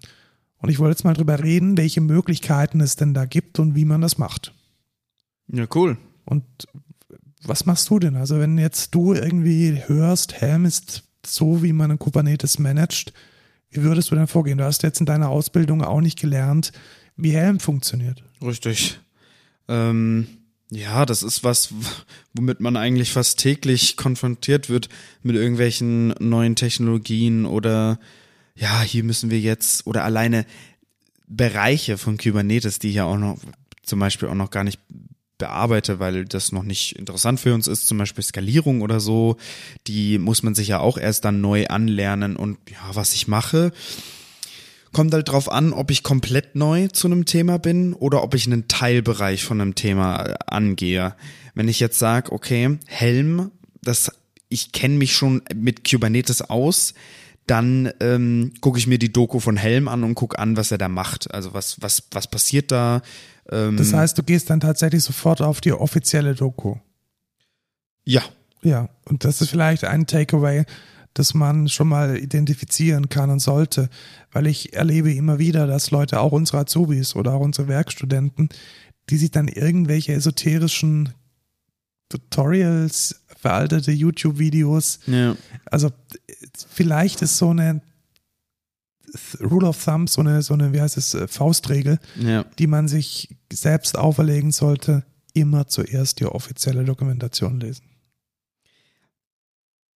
Ich muss, also, es ist schwierig, weil ich finde, vor allem wenn du jetzt ein Einsteiger bist, wenn du jetzt jemanden ein Anfänger. Ja, da ja? kann dich so eine, da, der weißt du, da hast du eine Text ja. of Wall, äh, nee, Wall of Text, so rum, ähm, liest dir dann das durch und ja, ob du es jetzt gut verstehen kannst damit, ist halt die Frage. Wenn ich jetzt sage, okay, ich fange mit Entwickeln an, also mit Programmieren, dann finde ich so ein visuelles Tutorial, okay, ich gehe auf YouTube, guck mir an, wie jemand Python entwickelt und erklärt mir da die, die Kacke, finde ich valide. Ja? Weil ich will jetzt nicht in die Python-Doku gucken. Ja, und ich, ich glaube, da, da gibt es zwei, da gibt es verschiedene Dinge, wo man sich erstmal klar werden muss, was muss ich denn überhaupt lernen? Ja. Also bin ich so neu in einem Thema, dass das gesamte Ökosystem für mich neu ist. Ja, genau dann denke ich, ist es auf jeden Fall sinnvoll, sich mal mit einem YouTube-Video der Sache anzunähern. Oder einen Kurs oder so auf oder, Udemy genau, oder was weil, weiß ich. Weil dann lernst du auch so Dinge wie, welchen Texteditor verwende ich und wie führe ich jetzt mein ja. Python-Kommando aus und was ist Python überhaupt und was ist pip. Weil die offizielle Doku gibt es sowas halt nicht. Die fängt halt an, ja, das hier ist eine Vorschleife und das hier ist die if-Bedingung und hier, das ist das Encoding, das du brauchst. Und das ist dann meistens schon viel, viel, viel zu, zu Top-Level. Genau. Und für sowas finde ich das halt auch ganz gut. Vor allem, wenn du jetzt auch sagst, ähm, okay, ich habe keine Ahnung, was Kubernetes ist. Ähm, ich fange damit komplett, ich bin ein blutiger Anfänger, dann würde ich auch sagen, ey, ein Tutorial ist in Ordnung, kannst du ja angucken. Ähm, sobald du halt ein bisschen Vorerfahrung hast, würde ich sagen, guck dir die Doku an, lest dir das durch, find vielleicht praktische Beispiele, an denen du dir das her herleiten kannst. Das finde ich auch immer ganz angenehm, wenn ich sage, okay, ich habe einen Real-World-Example von Sachen und kann mir vielleicht herleiten, ah, okay, so funktioniert das zusammen im Zusammenspiel und das kommt am Ende bei raus. Ne? Das fand ich bei Kogito tatsächlich so cool, dass es da ein ganzes Git-Repo mit Examples gab, die auch gut benannt waren, weil die konnte man sich dann in seine IDE laden und hat dann wirklich an den Beispielen gelernt, wie man was umsetzt. Und das hat mir viel gebracht. Und dann war die offizielle Doku eher nur noch so eine, so eine Bestätigung oder so eine, ah ja, hier steht's nochmal, dass es tatsächlich so ist. Oder nochmal ja. ein Überblick für die tatsächliche Architektur. Und das ist vielleicht das zweite Thema. Äh, macht euch die Hände schmutzig. Also checkt irgendwas aus und schaut euch eine Beispiele-App an, startet den Docker-Container bei euch lokal, um mal zu schauen, wie verhält sich sowas, wie, ähm, wie, wie fühlt es sich an, wie kann ich damit entwickeln, wie integriert es sich in meine IDE, verändert Dinge, versucht irgendwie selbst was zu entwickeln und das ist, glaube ich, dann besonders, wenn man mit einer Library oder mit einem Framework zu tun hat, mit der man, mit dem man etwas entwickelt, ist das der wichtigste Schritt. Ja. Also auch wenn ich jetzt sowas lernen müsste oder gelernt habe wie Svelte, natürlich gehe ich da jetzt nicht irgendwie die Dokumentation durch und lese mir die von A bis Z durch, sondern ich fange dann irgendwann auch an, konkrete Anwendungen zu bauen und mal sicherzustellen, dass ich irgendein einfaches Hello World in meinem Browser dann laden kann. Ja. Oder auch bei, wir hatten das ja auch mit Rust, wenn wir da das Rust Dojo gemacht haben und da mal reingeguckt haben, was haben wir da angeguckt? Ja, die offizielle Doku halt, das Rust Book. Aber parallel haben wir natürlich äh, ja ein Rust Programm laufen, wo wir mal Hello World reingeben können, vielleicht ein paar, ja, was weiß ich, irgendwelche Konzepte, die Rust hat, ähm, halt austesten und mal wirklich, ja, die, die Hände dreckig bekommen, so wie du schon schön gesagt hast. Einfach mal ausprobieren. Und was ich auch noch ergänzen möchte, ist, wenn man ganz am Anfang steht, dann muss man irgendwie in dieses Doing reinkommen. Also ich sehe es jetzt bei meinen Studierenden ganz besonders. Ich habe jetzt eine, eine einfache Quarkus-Kokitor-Anwendung, die ich Seed genannt habe. Es geht gepackt, da ist einfach alles schon POM-XML ist drin, Beispielprozess und so. Mhm. Kleine REST API, Datenbank konfiguriert, alles so rundum sorglos, was man haben möchte. Aber wenn du dann keine Ahnung hast von Git, dein Maven nicht eingerichtet hast, dein Java nicht eingerichtet hast, zum ersten zum ersten Mal eine Idee aufmachst, dann ist es ein viel zu großes Impediment. Ja. Und wie würdest du da jetzt vorgehen? Also du hast jetzt so, du wirst so komplett reingeworfen, du hast irgendwie auch diese ganze, diesen ganzen Zusammenhang zwischen den unterschiedlichen Tools noch nicht verstanden. Und da glaube ich, ist insbesondere in der Java-Welt ein ganz großes Defizit. Ja. Also ich glaube, es gibt eine super gute irgendwie Kickstart React, so machst du das so eins, zwei, drei. Aber mal wirklich an die, die eine Stelle, in der ein Java-Developer oder ein angehender Java-Developer an die Hand genommen wird, das passt mal auf, es gibt ja Java, da gibt es OpenJDK, da gibt es ähm, Maven, da gibt es ja. Git. Also das ist alles, glaube ich, so inhärent miteinander verwoben und so disjunkt in den Technologien, aber doch zusammengehörig, dass es ganz schwierig ist, sich da irgendwie reinzufinden. Das glaube ich auch. Und ist eine gute Frage, wie man da reinkommt. Ich meine, wie, wie sind wir reingekommen? Äh, ja, indem man. Zeit. Ja, Zeit oder, oder indem man halt besteht, also Leute, die es können, denen halt zuschaut und genau, und die macht auch und vor allem fragt. fragt und ja. nicht, also ganz wichtig finde ich auch immer, dass man sich nicht Kochrezepte merkt. So, ja, jetzt muss ich hier Maven Install ausführen. Ja. Oder jetzt muss ich hier Maven Deploy ausführen, sondern versteht, was es macht.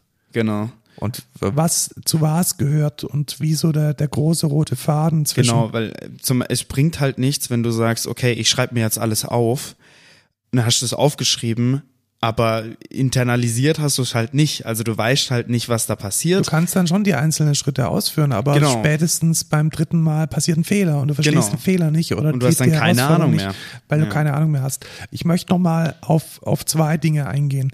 Einmal eine Tendenz, die ich in den offiziellen Dokumentationen ähm, beobachtet habe in der letzten Zeit, insbesondere auf dem Quarkus, auch von Cogito, dass die offiziellen Dokumentationen sich einteilen in drei Bereiche, Guide, Tutorial und Reference. Mhm. Und das finde ich eigentlich relativ gut. Man sollte, glaube ich, wissen, was ist für wen gemacht. Ja. Beginnen wir mal mit dem offensichtlichsten, nämlich mit dem Tutorial.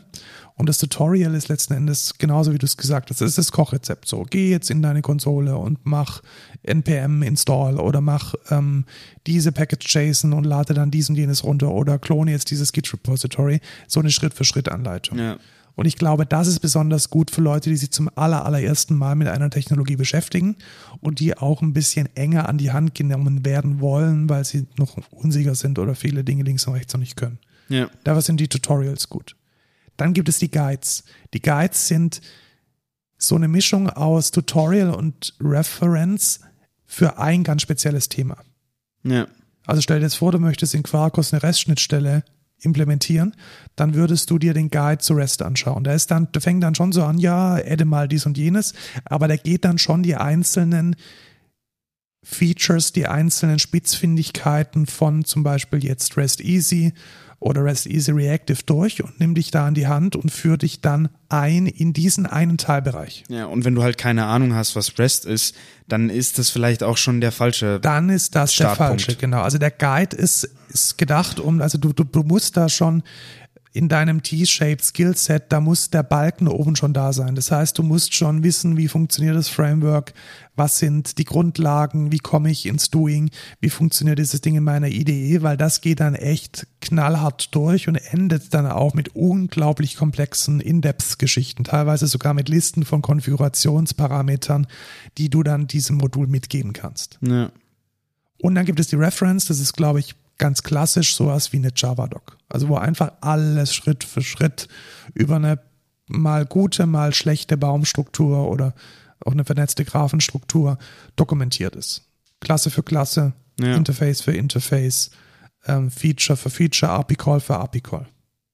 Da muss schon ein Experte für sein. Genau, und das ist eher so gedacht, wenn ich jetzt diese eine einzige Detailsache wissen möchte. Also, was bedeutet das im Umgang, wenn ihr euch einarbeiten wollt?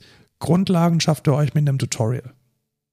Und dann sollte erstmal das Doing kommen. Nach dem Tutorial ein bisschen rumexperimentieren und dann Dinge damit tun. Dann kommen die Guides. Das heißt, wenn ihr irgendwas tiefergehend verstehen wollt, ein Aspekt von einem Framework, von Technologie ein bisschen tiefer, dann ist der Guide das Richtige. Und die Reference, die braucht ihr, da, da werdet ihr schon merken, wenn ihr die braucht. Wenn ihr irgendwas nicht versteht, vor Augen habt, aber es nicht versteht, dann sollte die Reference in der Lage sein, auch ganz spezielle Detailfragen im Kontext von zum Beispiel einer Klasse oder von einem bestimmten API-Endpunkt zu beantworten. Ja. Und was man vielleicht generell auch einfach mal sagen kann, ist, es ist nicht leicht. Nee, es ist nicht leicht und ich glaube, man muss manchmal auch mutig sein, Dinge Ja. auszulassen und Dinge einfach mal stehen zu lassen. Ja, da komme ich nicht weiter, dann mache ich morgen weiter.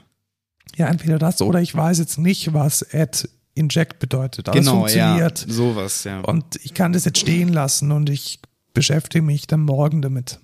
Ja, das ist auch sowas, wo ich halt sag, ja, was jetzt genau die To-String-Methode irgendwie im Object macht oder irgendwie, was jetzt die Hash-Map macht, äh, irgendwie, keine Ahnung, wenn du da ein Equals aufrufst, juckt mich eigentlich auch eher weniger. Ähm, das funktioniert jetzt erstmal und wenn ich wirklich einen Use Case habe, wo ich das debuggen muss, dann muss ich mich halt damit auseinandersetzen. So ist es. Und ich glaube, da sind ganz viele Seniors auch unglaublich schlecht im Erklären. Also ich weiß Ja. nicht, wie, wie oft ich schon von irgendjemand erklärt bekommen hatte als, als Junior, wie wichtig Hashcode und Equals und ähm, Kram ist und das äh, transitiv und, und, äh, das, und bla bla bla, drei Dinge. Scheiß drauf.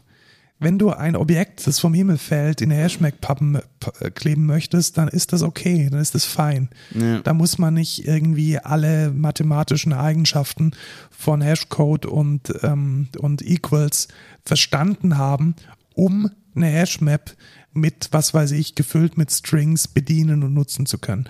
Also ich glaube, ein ganz großer Nachteil in dieser ganzen Entwicklerbubble ist auch, dass Menschen, die ein bisschen weiter sind, sehr, sehr große Liebe darin finden, Dinge, komplexe Dinge auch komplex zu erklären. Und Ja. ihr komplettes Wissen über alle zu ergießen, die nicht danach gefragt haben. Naja. Eine, ein kleiner Tipp noch. Äh, Wir gehen ja oft auf Meetups und bei Konferenzen ist es de facto das Gleiche. Eine Konferenz ist nur eine Sammlung von Meetups.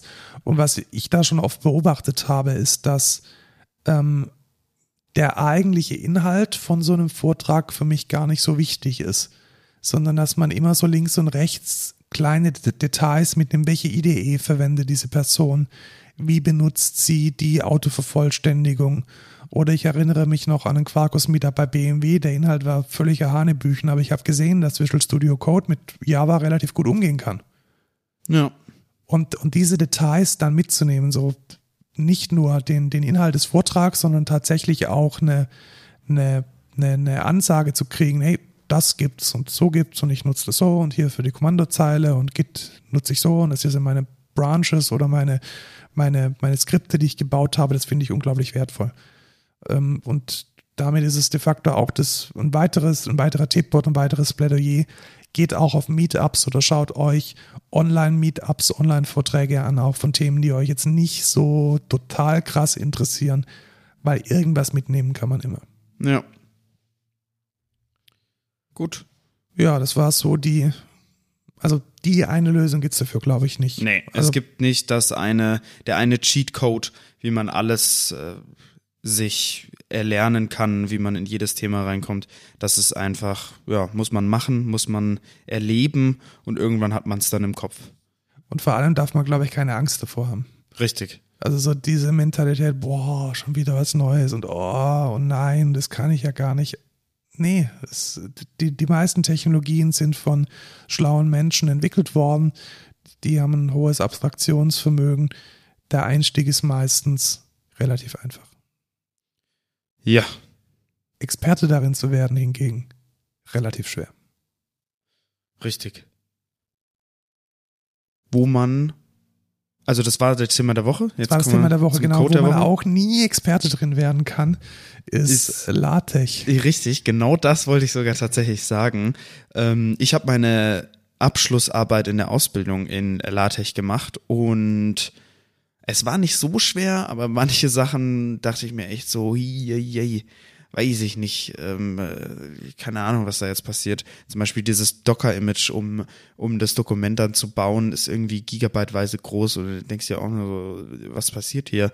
Ähm, aber LaTeX ist eigentlich ganz cool. Es gibt jetzt einen, ja, einen Konkurrenten, der behauptet, ähm, as powerful as LaTeX zu sein, also genauso stark im Feature-Umfang. Und zwar nennt sich das Typest. Ja, Types, glaube ich. Ähm, und es sah eigentlich ganz cool aus von dem, was ich gesehen habe. Ähm, basiert quasi auf, ja, weiß ich nicht. Wie, wie, wie, ja, also ich glaube schon, dass es unter der Haube irgendwie auf Post, Postgres, nicht Postgres, wie heißt es, Postscript basiert. Ähm, was macht es denn? Es ist ein, es ist so ähnlich wie LaTeX, aber mit deutlich, deutlich weniger Bloat. Ja. Und natürlich, es ist in Rust geschrieben, was es da, dadurch einfach schon zehnmal besser macht als LaTeX, weil Rust ist einfach die beste Programmiersprache. Und ähm, ja, was es halt verspricht, äh, schnellere Compile-Zeit, was man auf jeden Fall appreciaten kann im Vergleich zu LaTeX. Also ja, ich glaube, du kennst das. Ja, also auch da wieder die die Lern wir könnten de facto wieder beim Thema der Woche äh, den, den den Kreis schließen. Die Lernkurve für LaTeX ist halt immens. Also ja. du, also mit viel Glück, meine Bacheloranden, Masteranden beginnen ihre Arbeiten, denen sie mindestens mal acht Stunden investieren, ihr LaTeX-Setup irgendwie hinzukriegen. Ja. Bis da mal ein Hello World oder irgendwie ein, ein Inhaltsverzeichnis mit einer, mit einer, mit einem kleinen Absatz rausfällt. Ähm, und ich glaube tatsächlich, dass so ähnlich dieses Ding auch entstanden ist. Wie ist es denn nämlich entstanden? Ich habe gerade mir das Impressum von Types angeschaut. Es ist in Berlin. Oh. Und äh, es ist die Types GmbH in Gründung und zwar in der äh, Technischen Universität Berlin, das äh, Center for Entrepreneurship. Das heißt, wahrscheinlich haben sie da einfach ein paar Studenten gedacht. Ey, ich hasse LaTeX. Oh, fuck, ey, ich musste mein ganzes Studium über mit diesem absoluten Bullshit von LaTeX umgehen. Geht das nicht besser? Ja. Deswegen lerne ich jetzt äh, ein genauso komplexes Ding, nämlich Rust. Ja, genau. Und implementiere es neu. Ähm, ja, also schaut es euch an. Ich würde tatsächlich sogar sagen, wenn das Ding irgendwie stabil ist, würde ich meinen Bacheloranden gar nicht mehr und Masteranden gar nicht mehr zumuten, die äh, LaTeX zu verwenden, weil es schaut de facto genauso aus. Ja. Und was man halt auch gut machen kann, ist kollaborativ dran arbeiten und das vor allem mit, äh, vor allem mit, ähm, mit Git halt revisionieren. Und das ist das vielleicht auch nochmal, warum zwinge ich die Studenten und Studentinnen LaTeX zu verwenden, weil ich einfach diesen Fall nicht möchte, dass irgendjemand seine Wörterteil zerschießt und man sie nicht mehr aufmachen kann. Und da habe ich eine sehr lustige Anekdote zu. Und zwar habe ich mir ein Video von Spiel und Zeug, was so ein Smart Home Guy auf YouTube ist, angeguckt. Und der hat so ein Format, wo Viewer quasi so eigene Smart Home Automationen einsenden können und er reviewt die dann.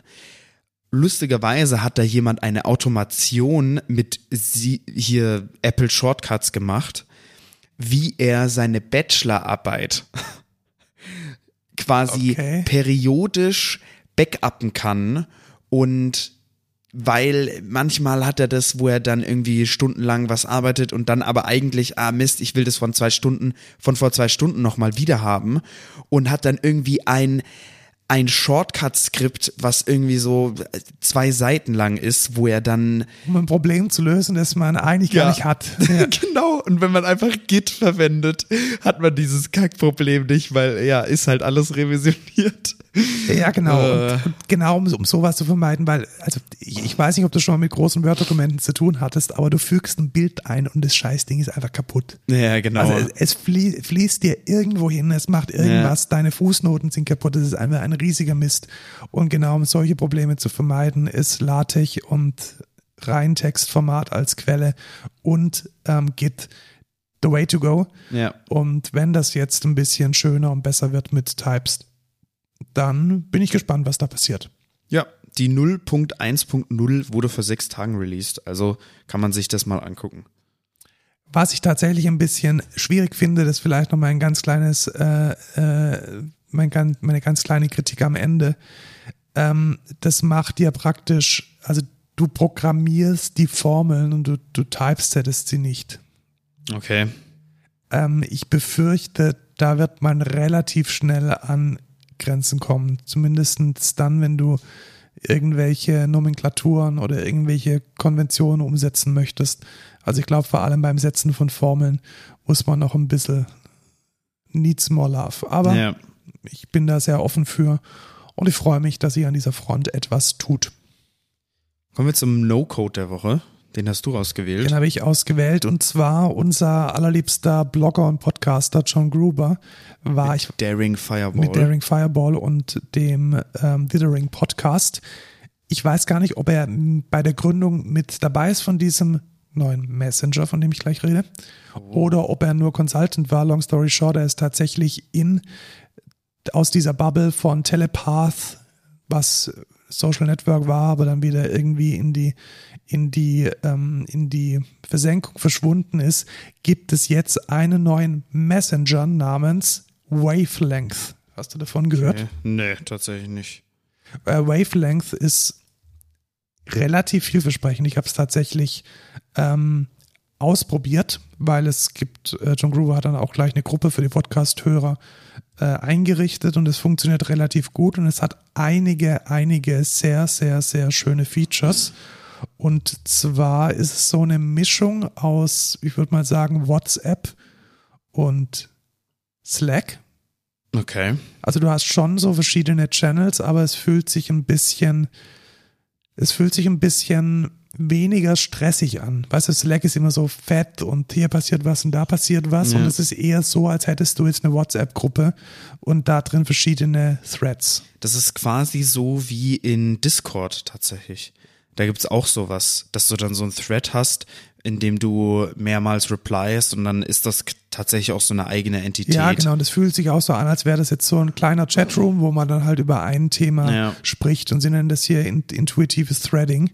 Ähm, und was ich jetzt einfach besonders geil fand, ist, dass wenn man, da muss man dann tatsächlich äh, Kompromisse machen bei der Verschlüsselung, aber wenn man möchte, dann kann man einen User einladen, der AI heißt Okay. Und der äh, ist dann Teil dieser Gruppe. Okay. Und du kannst jetzt zum Beispiel sagen, wie oft passiert es, dass du eine, in einer WhatsApp-Gruppe drin bist und über Nacht passiert irgendwas. Weil, ja. und die Leute, 300, 400 Nachrichten und du hast keine Ahnung, war das jetzt wichtig oder nicht. Ja. Und dann sagst du, add AI, please make a summary of the last uh, 10 hours. Ja. Und dann macht er dir halt eine Zusammenfassung von den letzten 300 Nachrichten. Aber sie- sieht das jeder in dem Thread, in der Gruppe? Ja. Dann ist das natürlich auch so ein Fuck you quasi ähm, an alle anderen. Ey Leute, ich habe keinen Bock, diese 300 Nachrichten zu lesen. Wie wär's, wenn ihr einfach mal eure Fresse haltet? Ja, vielleicht, vielleicht ist es dann auch so ein kleines, genau, so ein kleiner Zaunpfahlwink. genau. Ähm, und dann, wenn dann die AI noch sagt, hey, sorry Leute, es kam eigentlich nichts Relevantes bei rum. Er sagt dann so, ja, no new information. Liza and David exchanged uh, very unimportant memes. ja, genau. Und es gibt einen, äh, es gibt einen Mac-Client dafür. Und also ich kann mir schon vorstellen, dass es in einer gewissen, in einem gewissen Kontext von tech-affinen, von einer tech-affinen Bubble ähm, durchaus Sinn macht. Äh, was ist das nächste, was mir da sehr gut gefallen hat? Äh, man muss seine, seine Handynummer nicht teilen. Oh. Das heißt, du kriegst praktisch einen, ähm, einen du kriegst Ein Handle. Einen, einen Handle und Ja. das ist dann, also ich glaube, es ist wirklich, es wird jetzt hier so gesagt, your friends AI, äh, vielleicht sind es auch Okay. nicht die Freunde, Aber man muss so, die Telefonnummer angeben, um sich dort genau, anmelden zu können. registrieren, aber es ist ja so, dass wenn du in einer WhatsApp-Gruppe drin bist, dann hat ja jeder deine Telefonnummer. Ja, Also jeder, richtig. der in der Gruppe drin das ist. finde ich nämlich auch nicht so geil. In manchen Konstellationen finde ich das auch nicht cool, will ich nicht. Und das ist dann eher so, dass man dann nochmal die Möglichkeit hat, sich da halt ein bisschen anonymer zu verhandeln, äh, zu, zu, zu bewegen, auch wenn man jetzt in der Gruppe drin ist, wo jetzt viele Menschen drin sind. Und ich habe es jetzt getestet mit dieser Dithering-Gruppe und es ist echt spannend. Also es passieren da schöne Diskussionen. Was weiß ich, die Leute suchen Tipps für irgendwelche Apps oder haben Feedback zum Podcast. Das sind alles unterschiedliche Threads. Nichts ist irgendwie übernotifiziert oder sonst was, sondern es ist einfach relativ fresh. Und du hast mich jetzt, glaube ich, gerade schon eingeladen, weil ich habe eine Wavelength-Notification gekriegt. Echt? Ich habe eigentlich nichts gemacht. Lukas Rott signed up for Wavelength. Ja, genau. Nee, ich habe mich nur eingeloggt. Hast dich nur eingeloggt, Ja. aber hast wahrscheinlich dein Adressbuch gesynkt. Genau, ja. Und deswegen kann ich dir jetzt eine Nachricht schreiben. Hi. Ach, das ist ein neuer Thread mit Markus. Genau, okay. das ist ein neuer Thread mit, mit mir, genau. Okay, interessant. Wenn ich jetzt dann aber auf, auf Dithering gehe, dann habe ich jetzt praktisch innerhalb von Dithering ganz viele Menschen, aber da auch unterschiedliche Threads. Ist das so ein bisschen wie Sulip, Ja, aber ja. äh, cool. Hat mich auch, äh, hat mich auch an Sulip jetzt erinnert, tatsächlich.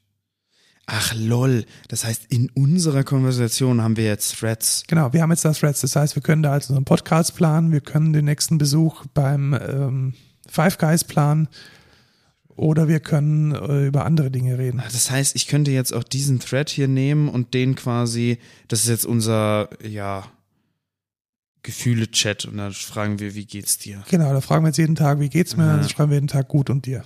Okay. Ja. Interessant. Ja, können wir uns ja mal angucken und dann Feedback geben. Ja, oder auch vielleicht mal andere Leute da einladen. Ähm, also ich kann es mir jetzt super gut vorstellen, was weiß ich, irgendwie so Leute, die man im Fitnessstudio kennt. Weißt du, so, also nicht irgendwie so deine besten Freunde, mit denen man jetzt irgendwie jede Woche Ja. essen geht, sondern einfach so, so lockere Gruppen, wo es völlig unwichtig ist, ob ich jetzt die letzten 20 E-Mails gekriegt habe oder nicht, ähm, die ich nicht auf WhatsApp haben will. Ja. Ja, gute Sache. Ähm, ich finde auch so Branding und so ist on fleek. Das ist ja richtig, richtig lustig. Man kann direkt, ist direkt OpenAI ChatGPT hier in, integriert. Ja, genau, ist direkt Ja. integriert. Also du kannst jetzt in Wavelength direkt äh, mit AI chatten. Ich bin mir aber auch ziemlich sicher, dass ähm, das nach einer wie auch immer langen Beta-Phase relativ schnell äh, kostenpflichtig wird. Ja, denke ich auch. Also ich glaube auch, dass das so ein, so ein 9 Euro pro Jahr Ding wird. Finde ich vielleicht auch gut, weil dann hast du irgendwie keine, keine Nazis, die dich zuspammen. Ja. Gut, Wavelength, äh, wavelength.app. Ich verlinke euch den äh, Blogpost von äh, John Gruber und tatsächlich auch die, ähm, die Webseite, wo ihr es dann runterladen könnt. Cool, cool, cool. Dann, Gut, dann kommen wir schon zur Verabschiedung. Wir stellen ein, mehr denn je. Wir brauchen Entwickler und Entwicklerinnen, ganz viele. ja.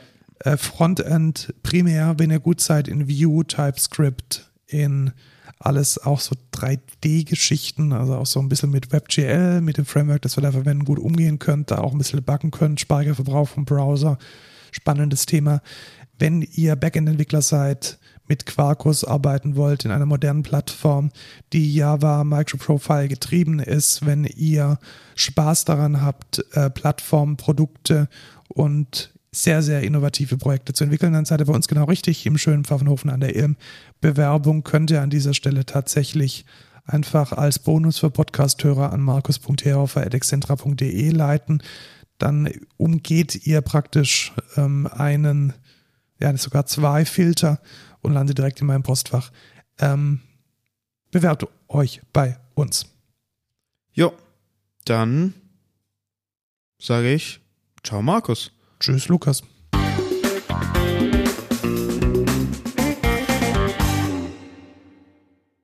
Jetzt sind wir Punkt 18 Uhr fertig und du kannst jetzt genau Ja, ich muss jetzt, rechtzeitig. muss jetzt auch gehen tatsächlich. Du musst allerdings jetzt noch einen Namen für diese Folge finden. Ach Mist. Ja. Ähm, Tja. Tja. Doch nicht so aller einfach. Anfang ist schwer. Das könnte sogar ein guter. Ja, sehr gut. Ja, guter Titel, oder? Ciao. Ciao.